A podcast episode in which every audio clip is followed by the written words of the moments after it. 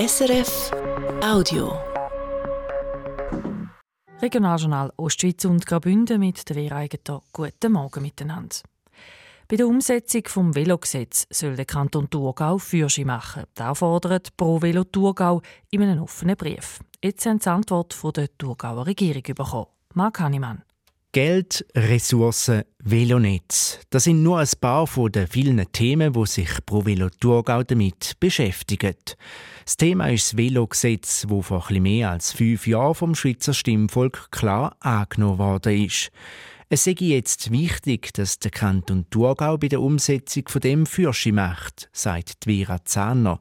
Sie ist Präsidentin von ProVelo Thurgau. Vom Kanton Thurgau wird gefordert, dass das Generationenprojekt, das wir jetzt haben auf unserem Buckel, die 20 Jahre, die wir jetzt Zeit haben, im Moment sind es nur noch 19, um die Umsetzung für das nationale Veloweggesetz, dass man da vorwärts macht, weil wir sehen, dass es sehr viele Schwachstellen noch hat in Bezug auf das Thema Velo, dass es viele Investitionen braucht, die man tätigen müssen. Und für das müssen wir aufwachen und äh, muss der Kanton schauen, dass er das nicht verschlaft. Nicht so wie bei anderen Sachen, wie zum Beispiel das Behindertengleichstellungsgesetz. Der Kanton Thurgau tritt jetzt schon in die Pedale, sagt der zuständige Regierungsrat Dominik Dietzi. Er sieht den offenen Brief von ProVelo Thurgau nicht als Weckruf. ProVelo rennt da offene Türen ein. Oder? Wir sind momentan voll bei der Arbeit. Also zum einen sind wir schon konkret ein Projekt. Oder? Wir haben seit 2017 ein Langsamverkehrskonzept, das klar aufzeigt, wo die Schwachstellen sind.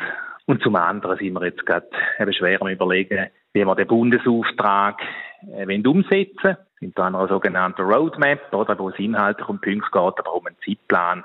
Beim Freizeitnetz sei der Kanton Thurgau jetzt schon vorne mit dabei, sagt Dominik Dietzi. Handlungsbedarf sieht er bei den Velorouten für den Alltag. Es wäre schön, wenn wir dann dort in 20 Jahren auch sagen können, wir sind auch in dieser Hinsicht jetzt ein Veloland. Die vielen Fragen aus dem offenen Brief werden jetzt noch dies noch beantwortet, heisst es vom Kanton. Und es gibt eine Begleitgruppe, wo auch Pro Velo Thurgau soll mit dabei sein. Auch im Kanton Glarus geht es politisch ums Thema Velo. Ein Memorialsantrag der Grünliberalen hat gefordert, dass mindestens 10% der Verkehrssteuern für die Förderung von Velowegen, die man im Alltag braucht, sollen eingesetzt werden. Laut der Glarner Regierung ist der Antrag zulässig und geht jetzt weiter in den Landrat, im Glarner Kantonsparlament. Wie andere Kantone hat auch der Kanton Glarus mit einem Lehrpersonenmangel zu kämpfen. Jetzt plant die Regierung zusammen mit den Gemeinden verschiedene Massnahmen. Fabian Munn. Immer wenn es auf die Sommerferien zugeht, geht es für die Schulen von vorne los. Die Lehrerinnen und Lehrer, die gekündigt haben oder pensioniert werden, müssen ersetzt werden. Und das ich seit einer Weile äußerst schwierig, heisst in einer Mitteilung vom Kanton Glarus. Eine Arbeitsgruppe mit Vertretern vom Kanton und der Gemeinde, aber auch mit Lehrpersonen, hat darum jetzt einen Katalog von elf möglichen Massnahmen ausgeschafft. Der Lohn der Lehrerinnen und Lehrer ist dabei aber kein Thema.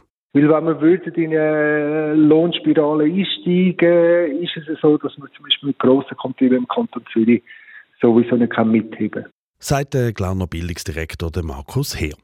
Man hat sich darum darauf konzentriert, zum andere Massnahmen vorzuschlagen. So soll zum Beispiel der Anstellungsprozess für neue Lehrerinnen und Lehrer unkomplizierter werden. Andere Maßnahmen betreffen die Infrastruktur, aber auch die Identität. Es soll Freude machen, zum im Kanton Glarus unterrichten, sagt Markus Heer. Der Kanton Glarus kann Punkte mit guten Strukturen, mit guten Teams, äh, guten Schulleitungen, Schulhäuser, die den eigenen Charakter haben, die für etwas stehen, das ist eigentlich der Weg, den wir gehen wollen. Dabei sollen die Schulen selber entscheiden ob und wie sie die Vorschläge der Arbeitsgruppe umsetzen. Eine Massnahme muss aber auch vor die Landsgemeinde, nämlich eine Altersentlastung für ältere Lehrpersonen. Das heisst, eine gewisse Lektionenanzahl, die man weniger muss geben wenn man 60 Jahre und älter ist. Da sind wir schweizweit wirklich hinten. Vor die Landsgemeinde kommen soll die Altersentlastung voraussichtlich nächstes Jahr. Die anderen Massnahmen die sollen so schnell wie möglich umgesetzt werden. Der Fabian Mohn hat berichtet. Und so wird das Wetter heute. Nach einer stürmischen Nacht gibt es ab und zu noch Regen, oberhalb von 900 Metern auch Schnee. Am Nachmittag wird es trocken und freundlicher. Es wird zwischen 6 Grad Zirisau und 10 Grad Buchs. Das war ein Podcast von SRF.